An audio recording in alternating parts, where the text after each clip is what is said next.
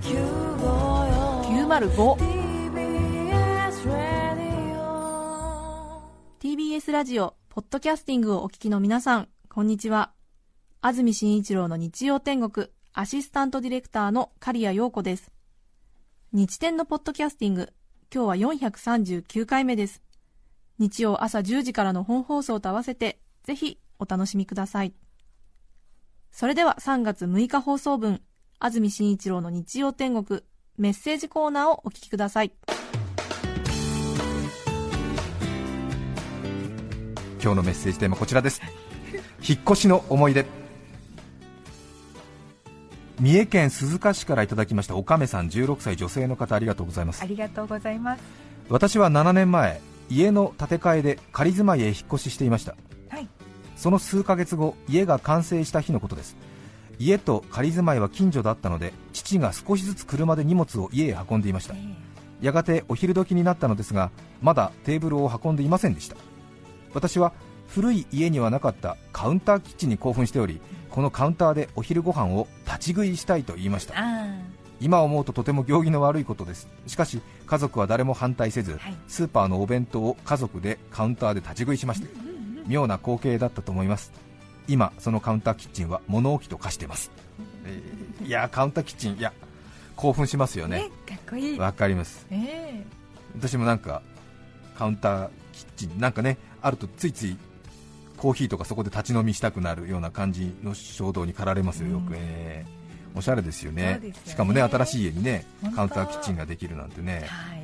愛知県江南市長っちゃん女性の方ありがとうございます。ありがとうございます引っ越しの思い出ということですが私が忘れられない出来事があります、はい。小学校6年生の時引っ越しの準備で荷物を片付けている最中普段開けない物置の荷物部屋のある箇所から異臭が漂っていてお。異臭の根源はどうやら CD プレイヤーにあるようだ。CD プレイヤーのディスク取り出しボタンを押すとそこから出てきたのはなんとなぜか変色したハムでしたその CD プレイヤー自体が1年半ほど使っていないものであったので、ハムが放置されていた時間も同程度であると思われますがなぜハムが入っていたのかは今も謎のままです。これが引っ越しの思い出として私の中で真っ先に思い出すものです。あらまあ。へー。丸いから？うん、まあ確かに同じくらいの大きさになりますね。うん。あのねスライスハムね。うん。へえ誰かのいたずらなのかな？あらまあえー、そんないたずらする人家族にいるかな、ど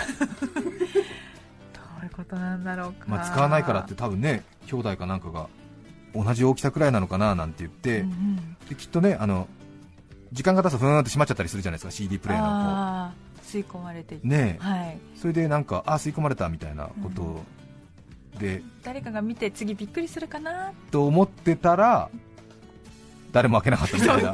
で入れた人も忘れちゃったみたいなことなのかな。か なえー、びっくり。長野県飯綱町あきらの母ちゃん女性の方44歳の方です。ありがとうございます。ありがとうございます。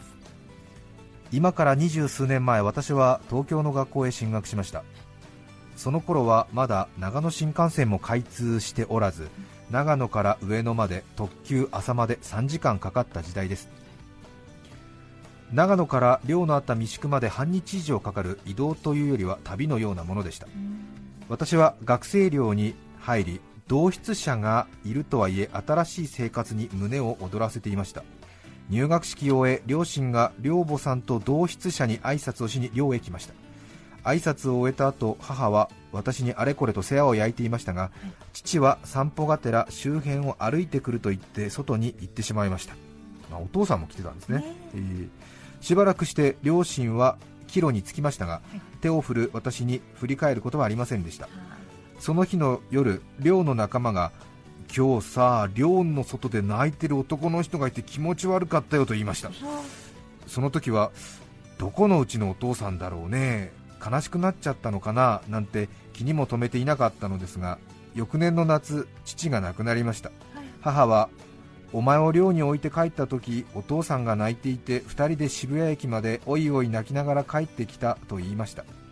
パンチパーマで鬼瓦のようなこわもての父親が泣いている姿は今思い出しても涙が出てしまいそうです。心が温かくなる引っ越しの思い出です。44歳の方。それはねそうですか。S40350 歳男性の方ありがとうございます。うございます20年前娘が小学校へ上がるタイミングで引っ越しをしました。出発の時4年間慣れ親しんだ近所の人たち56人が見送りに出てくれました。私たち家族は惜しまれつつ車に乗り私はゆっくりと車を発車させました、はい。ルームミラー越しに皆さんの手を振る姿が見えその中から一人の男の子が急に走って車を追いかけてきました。はい。私は娘にノブ君が手を振って追いかけてきてくれてるねと言い後部座席でノブ君に手を振る娘。えー妻はなんかドラマのワンシーンのようだねと言いました。はい。振り返ってそのシーンを直に見た妻が慌ててあれ？ノブ君が何か手に持って叫んでるよ。あれお父さんの靴じゃない？そうです。当時私は車を土金にしていたので近所の皆さんに見送られるという日常ではあまりない状況に舞い上がり 脱いだ靴を置き去りにして車を走らせてしまいました近所の皆さんの苦笑いの中私は顔を赤くしノブ君から靴を受け取りました。かっこ悪いですよね。そうですか。なんかね、別れを惜しんでんのかなと思ったら、靴忘れてますよーっていう、靴靴っていう。ね、ドラマみたいだね、ドラマじゃないよ。越谷市の死にかけのセミさん、40歳男性の方ありがとうございます。ありがとうございます。昨日引っ越しして、今、二時しながら聞いています。あやっぱ引っ越しの方多いですね、今ね。昨日引っ越しですか、そうですか。じゃあ、ここは越谷は新しいお住まいなんでしょうかね。先週荷造りの最中に引っ越し屋さんに支払うお金を入れておいた封筒を紛失しました今から荷造りした箱を開けていては間に合わないし紙ゴミに混ざってしまっていたら処分済みなのでもう手遅れですねどこかの箱に紛れ込んでいることを信じ改めてお金を用意し無事引っ越しは終了今は箱を一つ開けるたびに期待と絶望を繰り返しています。残る段ボールはあと3つです。どうなるのでしょうか。これはこれはお金入れた封筒どこに入れたかなっていうね。わかりますよそうねですね。引っ越しはね段ボールにねそうですよね。向こうに着いたら一番先に開ける箱なんて言ってねいろいろやったりしますけど結局でもその箱に入れられなかったすぐに使いたいものが絶対他の箱とかに入ってたりするんですよね。そうなんですよね。向こうについて一番先に使うものなんてそんなんもう人間一人の頭じゃ整理しきれませんよね。ああみたいな。うんトイレに行きたいけどスリッパがないとかねうん。ああみたいな。うん。早速床が汚れてるからみたいなね。ええ。ああみたいな。ドアのストッパーがないからいちいちドアが戻るからみたいな。ここに挟む何かが欲しいんだよみたいな。みたいな。ガムテープを挟んでいるんだけれどもみたいな。すぐ戻るからここにちょうどはまるのがないからみたいなことですよね、でも雑巾1枚しかないから雑巾をそのドアスタッパーに使ったらもう拭くものがないからみたいなじゃあみたいな私のワイシャツの袖で拭きますみたいな。ことに、ね、なったりしますよね。いやよくわかりますよ。往々にしてね、はい。ああみたいな。段ボールを止めたガムテープが強力すぎるからみたいな。カッターがないんだけれどみたいな。カッターは一つしか入れてないんですよなんて言ってたいなことですよね。ことですことです。とりあえずじゃあ全ての段ボールのガムテープに切れ目を入れましょうなんて全部切れ目をね入れちゃったりするとね。全部に切れ目を入れましたので段ボールを縦に積むと段ボールが潰れることになりますからみたいな。全部平面置きみたいになっちゃって。ああーみたいなテトリスみたいになっちゃってみたいな。こちらに行きたいのにそちらに行けないんでってねなっちゃったりしますよね。いろいろねありますね本当に大変。相談中年さんからいただきましてありがとうございます。今ラジオを聞きながら引っ越し作業中です。土曜日は夜に仕事があるので今回は引っ越しお任せ便をお願いしました。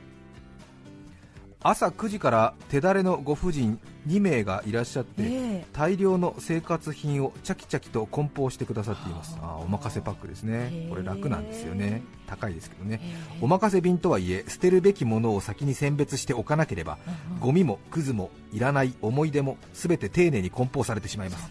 そのことに気づいたのは作業が始まってしばらくしてからでした。うかつでした現在目にも止まらぬ速さで全てを段ボールに収納するご婦人の後を追っかけあそこはまだ開けないでくださいとかあちょっと待ってくださいそれは捨てますなど情けない声を出しながらやっています、私は邪魔しかしていません。調味料の瓶の底がベタベタだったり普段の私の生活の棚卸しを人様にされているようで恥ずかしいです。想像以上にダイエットグッズが多かったのとマイケル・ジャクソンのポスターが見当たらないのが今気になっていますそうですか。今ね。いいですね。リアルタイムな感じで。ね。えこの人はラジオネームが相談中年さんで土曜日は夜に仕事をしているってことはあの人じゃないですか？これはー何ですか？あ本当だ。え相談は踊るって10昨日の夜7時からですもんね。そうですよー、そうねですよね。なんか番組で引っ越しパックの話してましたよね。このれはあの人ですよね。あえーー、そうですか。ありがとうございます。わあ嬉しい。ねえ。私と年足し分一緒のはずですね。そうですか。少し距離を取って活動してまいりましたけれども。ここれまで？一気にぶつかりましたね。そうなんですね。うわ怖い怖い。はじめまして安住紳一郎です。どうぞお見知りおきを。ジェーン・スー様。しびれますね。3月6日放送分、安住紳一郎の日曜天国、メッセージコーナーをお聞きいただきました。それでは今日はこの辺で失礼します。安住紳一郎のポッドキャスト天国。季節の変わり目風の引き始め親戚同士の内輪もめこじらせる前に集中ケア。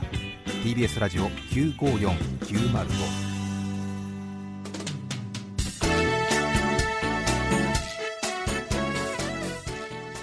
さて、来週3月13日の安住紳一郎の日曜天国、メッセージテーマは、木にまつわる話。